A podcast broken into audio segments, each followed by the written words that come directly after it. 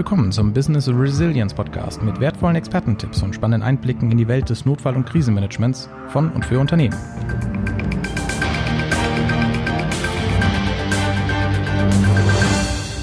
So mancher Politiker, Geschäftsmann, Verwaltungsbeamte oder Vorstandsvorsitzende wird im Laufe seines Lebens mit einem ganz besonderen K-Fall konfrontiert. Nein, keine Katastrophe, auch kein Krieg, sondern der Vorwurf der Korruption. Korruption?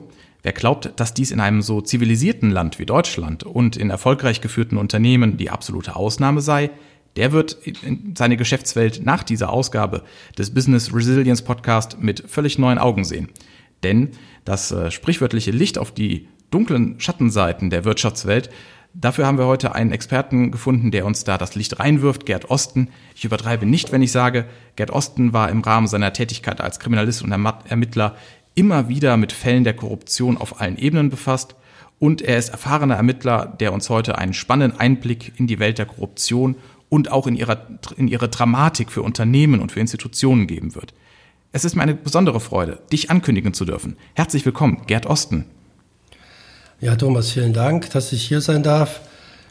Ähm, steigen wir am besten einfach direkt in das Thema ein. Ja, genau, Gerd. Weil, weil Korruption ist ja so ein Phänomen. Es ist ein, ein Thema, das Aufmerksamkeit generiert. Und, und gerade im Bereich der, der Boulevardberichterstattung wird das ja sehr schnell als eine quasi äh, Schlagzeile, als Logbegriff ähm, verwendet, wenn man der Meinung ist, mal, äh, über etwas zu, berichten zu müssen, bei dem etwas äh, falsch läuft, wo sich jemand falsch verhalten hat.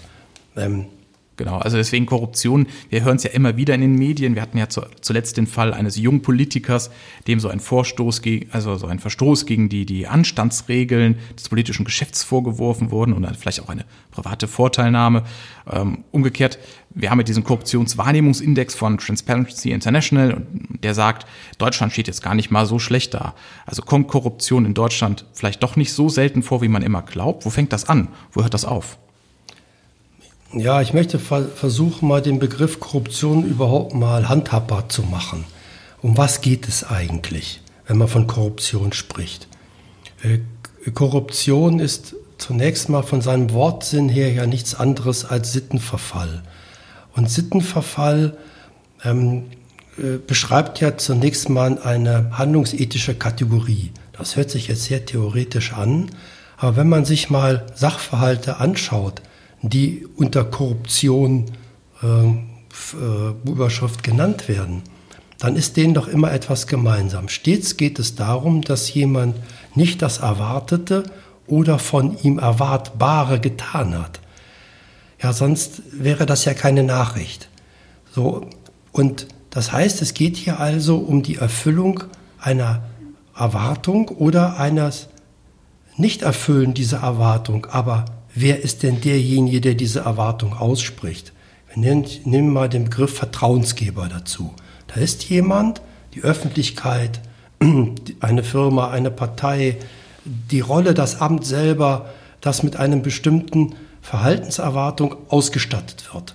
So, und jemand, der diese Rolle äh, ausfüllt, der wird daran gemessen, ob er dieser Verhaltenserwartung entspricht. Und so wird man feststellen, dass alle Korruptionssachverhalte gemeinsam haben, dass jemand das nicht tut. Bei ähm, einer Verhaltenserwartung nicht entsprechen bedeutet ja, dass es eine gegeben hat. Sie begründet sich aus dem Vertrauen, aus einem Versprechen, wie verabredet, übereinkommen oder übereingekommen zu handeln. Das können natürlich auch Regeln, Verträge, Absprachen, Satzungen von Parteien oder alles das sein, wozu jemand zugestimmt hat, in diesem Sinne zu handeln, es aber dann tatsächlich nicht tut. Bricht man das runter und sagt, Korruption ist also nichts anderes in der Wahrnehmung von außen, ein, ein sichtbarer Vertrauensbruch, der dadurch sichtbar wird, durch das, was jemand dann tut. Es ist also immer zwei Stufen. Jemand ist ein Vertrauen eingegangen, hat ein Versprechen abgegeben, eine Erwartung damit ausgelöst. Er wird dieser Erwartung nicht gerecht und aus diesem äh, Vertrauensbruch generiert er eine verwerfliche Handlung. Also das kann Untreue sein, das kann Betrug sein, das kann einfach ähm, etwas sein, wo man sagt, das tut man nicht, wenn man in dieser Position oder in dieser Rolle ist. Und, und allein daran kann man ja sehen, warum dieses Thema oder dieses Wort Korruption so schnell gebraucht wird. Weil Vertrauensbruch wird geächtet immer. Ja, da der Vertrau das Vertrauen zueinander ja die Basis jeglicher Beziehung und jeder sozialen Gemeinschaft ist. So, das heißt also, ein Vertrauensbruch, also jemand, dem man nicht trauen kann, ist für jede Art von soziale Beziehung, Gemeinschaft eine Gefahr, weil er das soziale Gefüge in seiner Grundsubstanz angreift. Egal, ob es eine Firma, ein Verein, eine Familie, eine Beziehung, irgendetwas ist. Und damit heißt Korruption immer Angriff auf das, was die Menschen in einer bestimmten Situation zusammenbringt. Und damit ist es auch für jeden sofort verstehbar, dass es für ihn gefährlich ist, wenn er mit Menschen umgeht, denen er nicht trauen kann. Mhm. Also ich sag mal, ähm, wenn es jetzt um Verträge oder Absprachen geht, da wird jetzt vermutlich nicht direkt jeder Verstoß oder jeder, jeder kleine, jedes kleine Missverständnis direkt einen Mitarbeiter zum, äh, in die Korruption lenken. Oder so, so einfach ist es dann vermutlich nicht, dass wenn man sagt, von wegen, wir wollten doch heute Abend zum Italiener essen gehen, jetzt geht man zum Chinesen, dass er direkt sagt, okay, das ist das Ende meiner, meiner äh, inneren Einstellung gegen, gegenüber meinem Chef. Nein, das ist ja. der Vertrauensbruch äh, muss ja eine Substanz haben. Also eine, eine Änderung in einer Verabredung, mhm. darum geht es ja jetzt nicht. Sondern es geht ja darum, dass wenn Sie zum Beispiel sich bei einer Firma anstellen lassen, mhm. Sie bewerben sich dort, Sie, Sie haben ein Vorstellungsgespräch und bei diesem Vorstellungsgespräch werden Sie ja nach Ihrer Motivation gefragt und letztendlich vielleicht, wenn Sie äh, dort bestanden haben und man Sie nehmen möchte, mhm. Sie einen Arbeitsvertrag unterschreiben und in dem Arbeitsvertrag Ihnen eine Rolle in einem Unternehmen übertragen wird. Und in dieser Rolle haben Sie ja als Mitarbeiter eines Unternehmens sich nach den Unternehmensregeln zu richten. Ja, mhm. Das nennt man ja allgemein auch Compliance, also dieses, dieses Gesamtregelwerk, das ein Mitarbeiter quasi in seinem Handeln äh, leitet und führt. Jetzt haben Sie aber gar nicht die Absicht, das zu tun. Vielleicht sind Sie ja sogar schon mit der Absicht, Ihre Rolle im Unternehmen als Mitarbeiter für Ihre eigenen mhm. oder andere, also Zwecke Dritter, zu missbrauchen. Sie wollen quasi nur diese, ich nenne es jetzt mal Tatgelegenheit, durch die Anstellung bei dem Unternehmen, durch das Unternehmen bereitgestellt bekommen. Dann ist ja Ihre erste korrupte Handlung die Unterschrift unter den Arbeitsvertrag, denn da haben Sie ja bereits die, äh, den, das Vertrauen des Arbeitgebers, dass Sie mit Ihrer Unterschrift wirklich erklären, dass sie sich diesen Regeln unterwerfen wollen, ja schon getäuscht, gelogen. Ja, so, so da, da muss man ansetzen, sagen, ich hatte es immer darauf ja. runterbrechen. Hat es einen Vertrauensgeber gegeben, hier das Unternehmen, das Sie anstellt? Haben Sie, diese, haben Sie dieses Vertrauen, was in ihr gesetzt wurde, hier sich an die Regeln des Unternehmens zu halten und im Sinne des Unternehmens Ihre Aufgabe wahrzunehmen? Haben Sie dieses Vertrauen missbraucht? oder beabsichtigen die es zu missbrauchen. So, das ist immer die Sollbruchstelle. Und eigentlich kann man alle Sachverhalte, die mit der Überschrift Korruption daherkommen, eigentlich erstmal so einfach anordnen. Wer ist der Vertrauensgeber?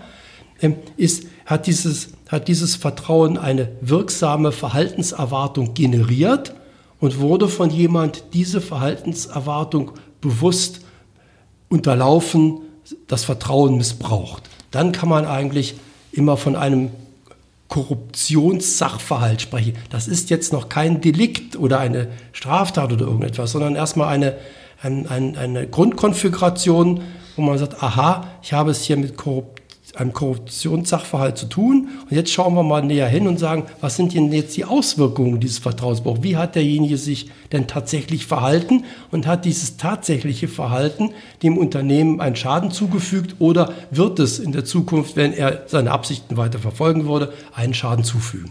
Das ist jetzt mal ein Beispiel, also jemand, der eine Anstellung annimmt unter falschen Voraussetzungen, falschen Gegebenheiten, mit einem, mit einem bestimmten, also Intuition, was er da tun möchte. Und äh, das ist jetzt, du hast es eben eine Grundvoraussetzung, eine Grundkonfiguration genannt. Gibt es auch noch andere Formen, ich sag mal, von äh, Anlässen oder von äh, ja, Konstellationen, die in der Praxis immer wieder vorkommen in Unternehmen, aus deiner Erfahrung als Ermittler, warum oder wie äh, Korruption in Unternehmen zustande kommt? Ja, also wir haben ja gerade schon erkannt, dass, dass Korruption zunächst einmal, also bevor es zu einer konkreten Handlung kommt, eine Entscheidung einer Person ist, ein in sie gesetztes Vertrauen zu missbrauchen. Das ist ja eine, eine Willensentscheidung desjenigen, der das tut.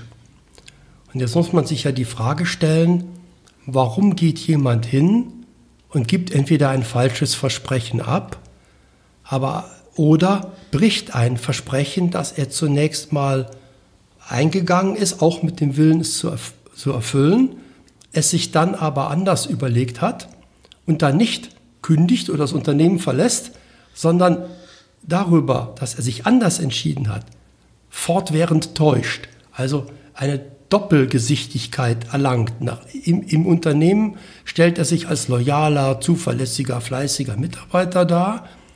Im Inneren hat er aber bereits andere Ziele und andere Schwerpunkte gebildet, die andere Zwecke verfolgen.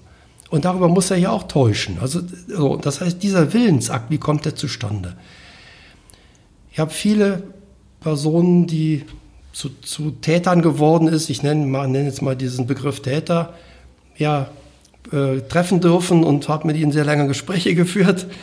Ähm, und eins äh, kommt eigentlich immer wieder raus. Die, die Gründe, ein Vertrauen zu missbrauchen, sind tief menschlich. So und, und äh, tief menschlich, ja, was heißt das? Der Mensch wird angetrieben, ich mache es mal jetzt wirklich ganz bewusst einfach. Psychologen möchten mir das jetzt nachsehen. Ähm, der Mensch, jeder, wird angetrieben von einem Gleichklang von bestimmten Punkten. Und die sind Sinngebung, also er möchte etwas Sinnvolles tun aus seiner Sicht. Er möchte Anerkennung haben, das heißt, er möchte in seinem sozialen Gefüge durch andere für das, was er tut, wertschätzt werden. Er möchte Erfolg haben. Erfolg ist, was er selber als Erfolg ansieht. Das ist so ein Spiegelbild. Erfolg ist das, was ich mir selber zuschreibe und Anerkennung ist das, was andere, wie andere bewerten, was ich tue. Ja, also ist diese Innen- und die Außensicht. Und er möchte Zuwendung haben. Zuwendung ist ein, ein urmenschliches Bedürfnis. Jedes Baby, ja, was geboren wird, weiß, ohne Zuwendung anderer Menschen kann ich nicht existieren. Es ist das Urvertrauen in andere, es ist die Grundlage aller sozialen äh, an, äh, Umständen, Angelegenheiten. Der Mensch ist ein soziales Wesen, er, er möchte als Mensch, also Zuneigung ist vielleicht äh, ein bisschen neutral betracht, äh, zu formulieren, als er möchte ähm, als sich selbst von anderen angenommen sein, also um, um seiner selbst willen von anderen geliebt, äh, ja, positiv bewertet werden. So, und, und wenn eins dieser, dieser vier Punkte in Ungleichgewicht gerät, dann, dann stellt sich ein, ein Unzufriedenheitsgefühl ein. Das ist ja ein sehr subjektives Gefühl. Deswegen muss man immer hier die, die, die, die Perspektive desjenigen einnehmen. Er fühlt sich unwohl er, er sieht sich nicht anerkannt. Ähm, äh, er, sieht sich, ist, er wird vielleicht missachtet oder was auch immer. So, und aus dieser, ähm, äh, diesem Gefühl der Unzufriedenheit erwächst eine Bereitschaft. Nämlich eine Bereitschaft, ähm, zu, äh, zufrieden oder ein Willen, Zufriedenheit wiederherzustellen und damit die Bereitschaft, sich jemanden zuzuwenden, der ihm diese Möglichkeit eröffnet. Aber der, ich sag mal, der Mitarbeiter könnte ja auch einfach kündigen. Ne? Der könnte ja auch sagen, Mensch, der Laden hier, der gefällt mir nicht, ich äh, versuch's woanders, aber es macht vermutlich nicht jeder so einfach. Ja, das ist richtig. Der Konsequente, der klar Handelnde, der sagt, den Laden hier, ja, das muss ich mir nicht weiter antun. Äh, die Tür mache ich jetzt zu und zwar vor hinter mir und ich drehe mich auch nicht um. Das heißt, als Chef darf man eigentlich dankbar sein, wenn jemand kündigt, weil er dann wenigstens klar gehandelt hat.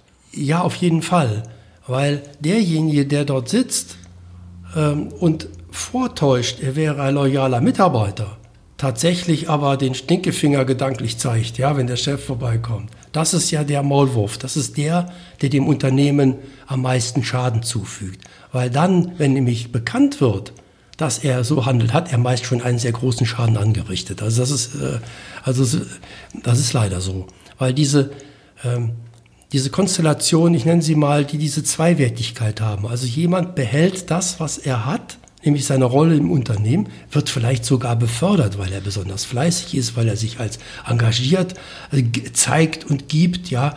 Ähm, äh, äh, sogar vielleicht noch da vom Unternehmen belohnt wird durch eine Beförderung, wer Verantwortung bekommt, diese aber ausübt zu anderen Zielen. Ähm, dass, diese, dass diese Konstellation ähm, lange andauert.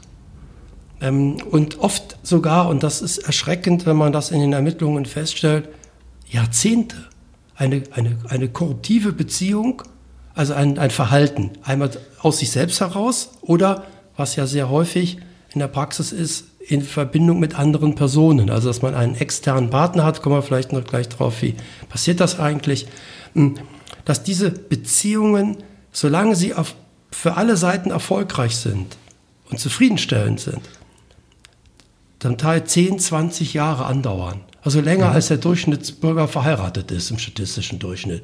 Das sind sehr stabile Beziehungen, die, die natürlich auch über die Länge der Zeit sich immer weiter vertiefen, verstetigen, verfestigen und immer mehr Schaden dann natürlich auch anrichten. Äh, und äh, solche Mitarbeiter, die, die die Fähigkeit besitzen, eine solche Doppelgesichtigkeit zu organisieren, zu leben, das ist ja auch ein, ein, ein Aufwand, ein Stress, ein, ein, eine, eine Fähigkeit, das zu managen, ähm, die haben auch im Unternehmen Möglichkeiten. Das sind ja nicht Leute, die nichts können, sondern die haben ja Kompetenz. Ja? Sonst wären sie auch für einen externen Partner gar nicht interessant. Ja, sie müssen ja eine, eine Wirksamkeit haben. Das heißt, sie haben eine Wirksamkeit und damit haben sie auch eine Schadenswirksamkeitspotenzial, das sehr hoch ist. Hm, das, solange das für beide, alle Seiten gut funktioniert, da kann das sehr lange andauern. Und, und macht es deswegen umso ja, gefährlicher für eine Firma. Genau, du hast gerade gesagt, das sind sehr stabile Beziehungen, die lange andauern. Vermutlich Beziehungen, die dann dem Mitarbeiter das geben, was er vorher nicht hatte, also die, diese Sinnstiftung, Anerkennung, Erfolg. Was hat das dann am Ende für Konsequenzen für ein Unternehmen? Gibt's da, ist das immer dieselbe Art von Korruption? Also ist das immer der Mitarbeiter, der sich, ich sag mal, kaufen lässt oder äh, ich sag mal, Geschäftsgeheimnisse weitergibt? Kann man da so Arche oder Urtypen von Korruption in Unternehmen identifizieren, die sich immer wieder wiederholen in der Praxis? Ja, ich glaube, man sollte zunächst mal zwei Dinge voneinander unterscheiden. Es ist einmal der Mitarbeiter, der äh, diese Motivation zu, zu, zur korrupten Handeln, das ist jetzt zum Eigennutz, selbst entwickelt. Der also quasi Möglichkeiten, die, die sein Arbeitsplatz bietet, kreativ ausnutzt. Ich meine, der Basiskorruption ist, ich sage mal, die, die, die 50 Euro bei der Passkontrolle, ja, oder ähm, jemand sagt, pass mal auf, ja, dein Bauantrag, der liegt immer unten, wenn ich also beim, beim, beim nächsten Besuch also ein kleiner brauner Umschlag über den Tisch wandert, ja, dann ziehe ich den mal drei Etagen höher auf den Stapel. Ja, das klingt jetzt nach Hollywood, aber kommt das tatsächlich heute noch vor? Ja, natürlich kommt das vor. Vielleicht nicht in, in Deutschland in dieser Form, aber in anderen Ländern ist das leider immer noch sehr ähm, ge äh, gegeben. Da muss man aber ein bisschen tiefer schauen. Das sind nicht alles schlechte Menschen. Also ich war auch in, in vielen Ländern unterwegs. Und, und wenn Sie dort einen, einen verantwortungsvollen Posten haben, in dem Sie äh, zum Beispiel sagen wir, Baugenehmigung oder andere Dinge äh, machen, Sie aber von Ihrem Arbeitgeber, dem Staat, so bezahlt werden, dass Sie von 30 Tagen im Monat 10 Tage leben können, dann äh, sind sie im Grunde, um ihren Lebensunterhalt zu bestreiten, auf Kreativität angewiesen. Das heißt, sie haben entweder drei oder vier verschiedene Jobs oder sie nutzen ihren Job, den sie haben, kreativ aus. Ähm, äh, da äh, muss man immer genau hingucken. Also nicht alle Menschen, die in so eine Situation kommen oder in so eine Situation arbeiten, sind jetzt charakterlich schlecht oder wollen von vornherein das Böse sondern sie sind zum Teil eingebunden in, in äh, in Netzwerke und in Umstände, die ihnen gar keine andere Möglichkeit geben. Ich mache vielleicht noch mal ein Beispiel aus, aus einem Staatsbereich, wenn, hm, den ich selber erlebt habe, wenn sie an der Grenze stehen äh, und, und Kontrollen durchführen und, und als Mitarbeiter an der Front drauf, ähm, von ihrem Vorges ihr Vorgesetzter von ihnen erwartet, dass sie ihm am Tag äh, 100 Euro Bargeld ähm, quasi aus ihrer Kontrolltätigkeit im Bar auf den Tisch legen und sein Chef wieder von ihm erwartet, dass er ihm 10 Euro jeden Tag auf den Tisch legt, dann haben sie die Möglichkeit zu sagen, ich mache das nicht, dass ich von Reisenden, sag mal, Gebühren erhebe, die äh, spontan kreiert worden sind und wofür es auch keine Quittung gibt. Äh, und sie entziehen sich dem, dann sind sie ihren Arbeitsplatz los. Dann haben sie für sich nichts Sie werden an einen unattraktiven Standort versetzt mit ihrer Familie. Das heißt, sie werden quasi von ihren eigenen Vorgesetzten, die in einem solchen Netzwerk eingebunden sind, mehr oder weniger genötigt, hier von Reisenden äh, solche kreativen, äh, einen Reisenden als so eine kreative Einnahmequelle anzusehen. Man kann jetzt den Einzelnen natürlich beschimpfen, du bist korrupt. Aber wenn man dessen Lebenssituation nimmt und man sagen, was soll der denn machen? Und dann, und dann muss man sich die Frage stellen, hat er eine Handlungsalternative? Und dann muss man die Struktur ändern und dann kann man auch die Leute dazu relativ schnell zu bewegen, zu sagen, ja klar, ich habe das ja nicht gemacht, weil ich das wollte, sondern äh, was sollte ich denn machen? Und auch diese Seite gibt es. Aber es gibt natürlich auch die Seite, wo Leute einfach den Hals nicht voll kriegen. Also, also wenn man mal hineinschaut und, und, und auf gleicher Ebene nimmt und sagt, man hat äh, Korruption im öffentlichen Dienst, die ist zum, zum Glück in Deutschland nicht ein wirkliches strukturelles Problem. Also es kommt immer vor, aber es ist nicht, was unseren Staat in irgendeiner Form äh, aus den Angeln hebt. Aber in Deutschland ist doch so, im öffentlichen Dienst bezahlt seine Mitarbeiter eigentlich so, dass sie auskömmlich davon leben können. Das heißt, wer dort in den Bereich Korruption abdriftet, der kriegt den Hals nicht voll oder der hat äh, irgendwie, ich sag mal, äh, das Maß der Dinge irgendwie verloren, also den, den Kompass. Ja, äh, äh, da ist aber nicht wie beim ersten Beispiel, da hängt nicht dran, ob die Familie noch was zu essen hat Mitte des Monats.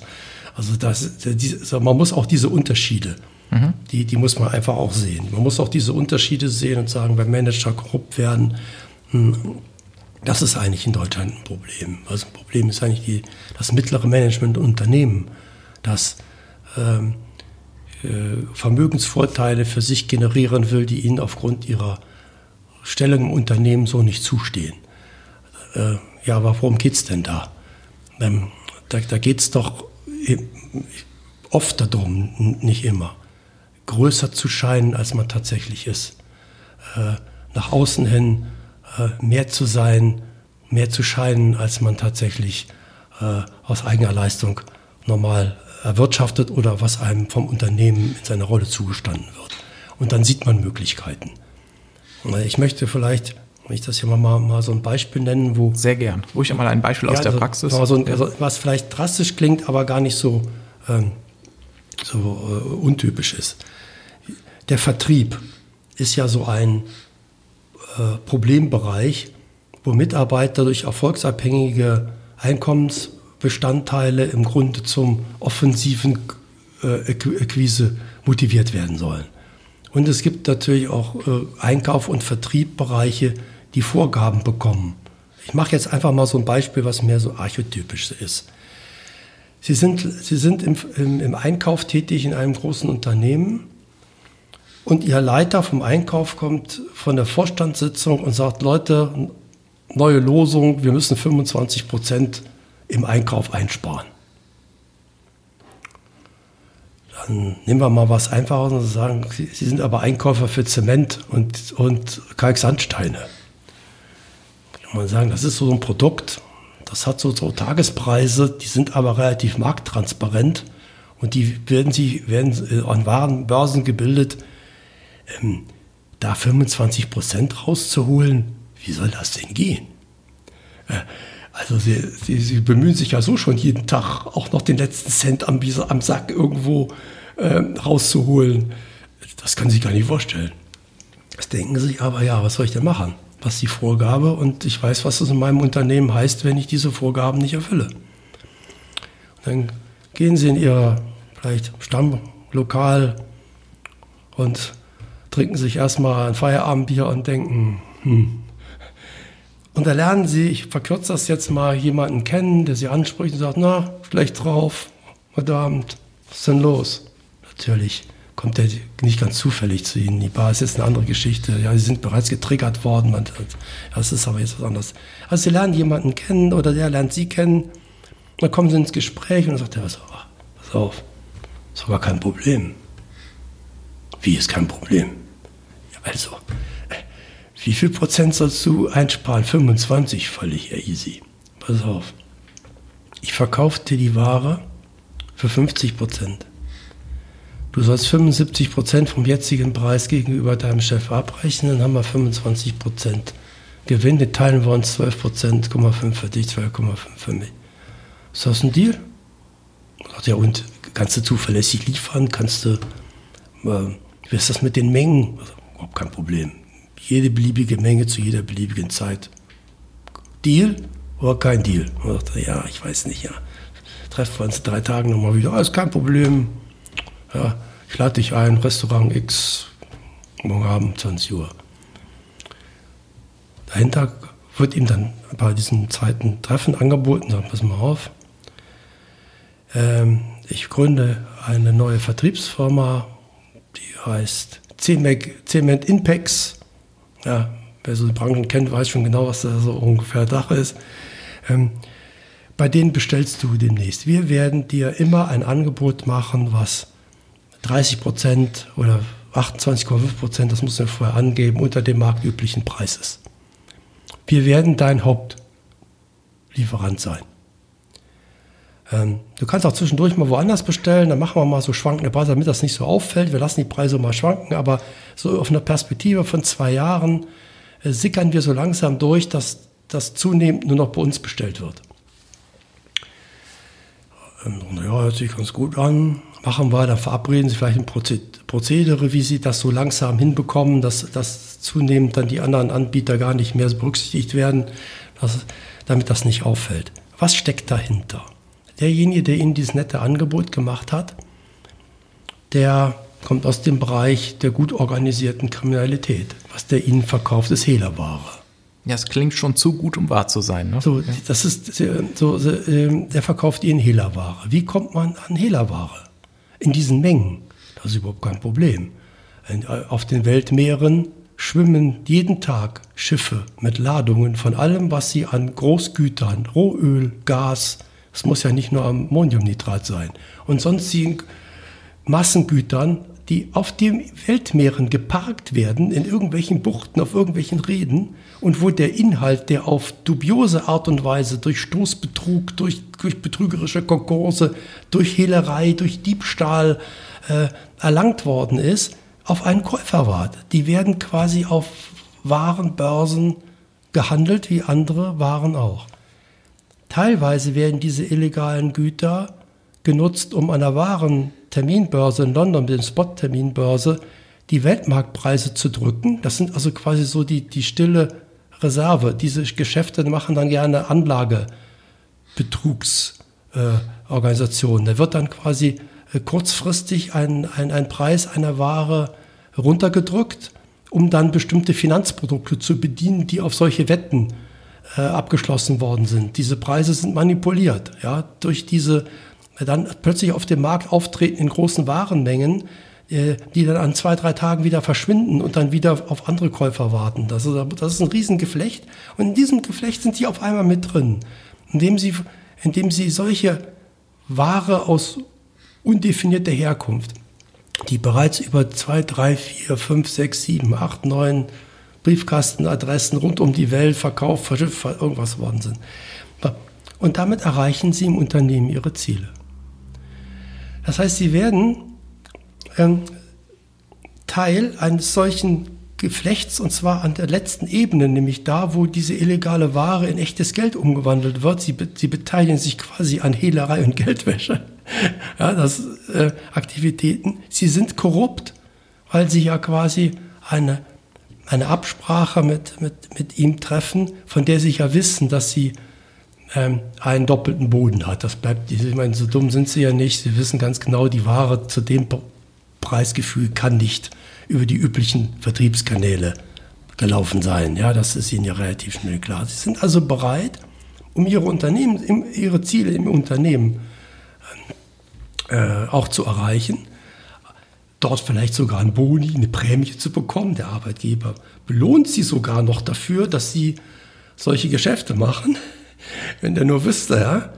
Ähm, und dann sind sie auf einmal der Star. Sie sind der beste Einkäufer. Sie werden zum Abteilungsleiter befördert. Ihre Möglichkeiten wachsen. Ihr Geschäftspartner freut sich. Der bietet Ihnen alles an, was Sie haben wollen. Ja?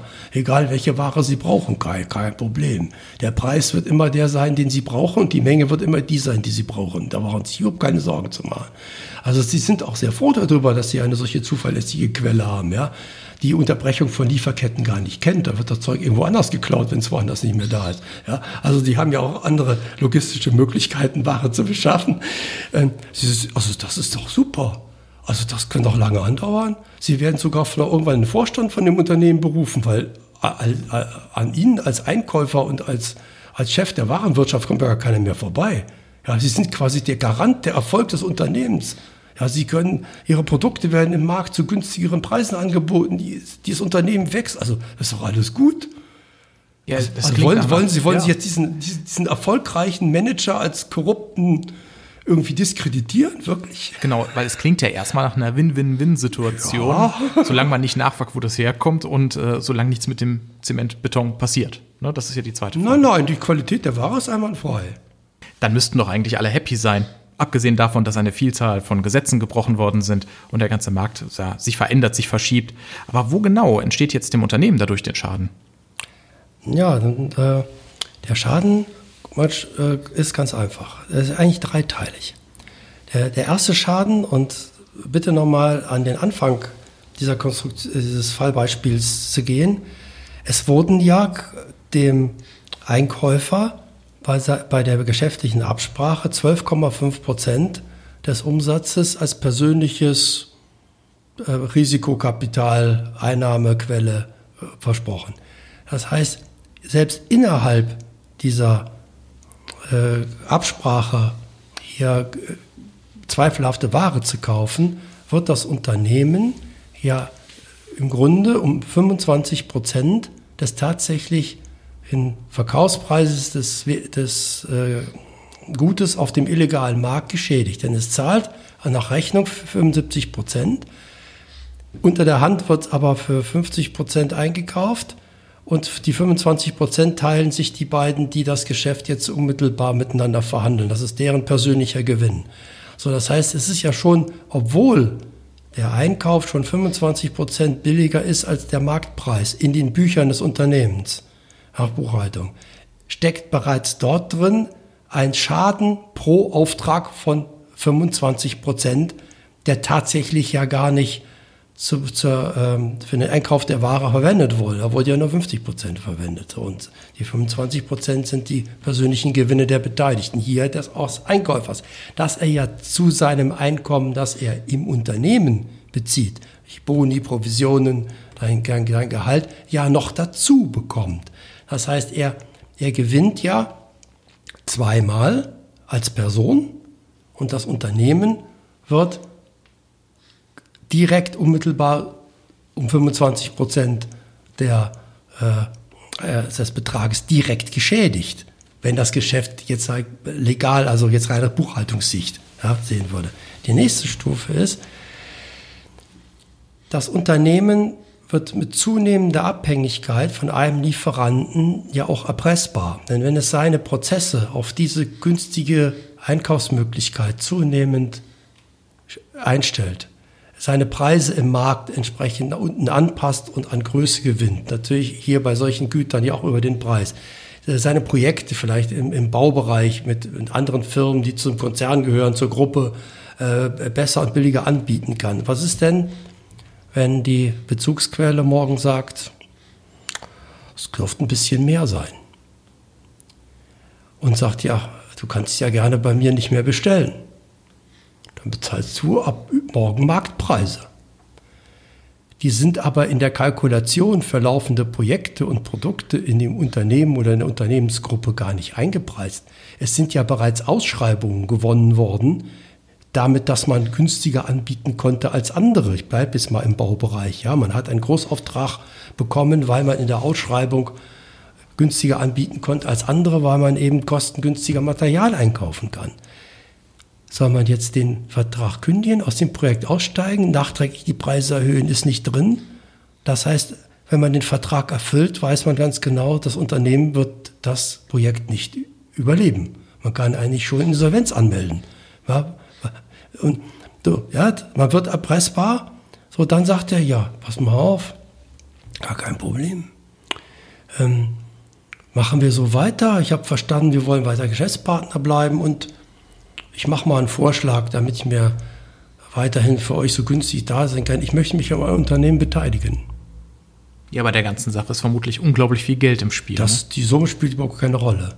Also die, die, die, die Summe ist, man kann schon fast sagen, beliebig hoch. Und dann, dann drängt der da drauf, damit er seine günstigen Konditionen beibehält, auf denen das Unternehmen bereits Verträge mit Dritten abgeschlossen hat, zum Beispiel bei einem Projekt, und sagt, ich möchte gerne Unternehmensanteile erwerben. Aus der Sicht, was dahinter steckt, handelt es sich dabei klassisch um Geldwäsche. Der muss ja irgendwo sein illegales Kapital ja irgendwo unterbringen. Ja, am besten ist es doch in der Unternehmensbeteiligung. Und zwar noch am besten in dem Unternehmen, das ihm dabei hilft, seine illegal erworbene Ware im Markt zu platzieren. Das ist doch super. Also für ihn erweitern sich doch zunehmend die operativen Möglichkeiten. Ja, können Sie jetzt als Unternehmen dieses Angebot ablehnen? Ich sag mal so, Sie kommen in eine schwierige Situation. Auf jeden Fall. In der die Existenz Ihres Unternehmens auf dem Spiel steht. Und jetzt gibt es eine dritte Dimension. Was ist denn, wenn das rauskommt? Das kann ja durch Ermittlungsbehörden passieren. Kann. Ich, wir bleiben aber mal bei dem, bei dem äh, Szenario, was eigentlich viel diskreter abläuft. Sie haben die Entscheidung getroffen, wir stehen das durch, wir lösen uns von diesem Geschäftspartner. Dann holt der tief Luft, fängt an zu lachen und sagt, ja, können Sie gerne machen.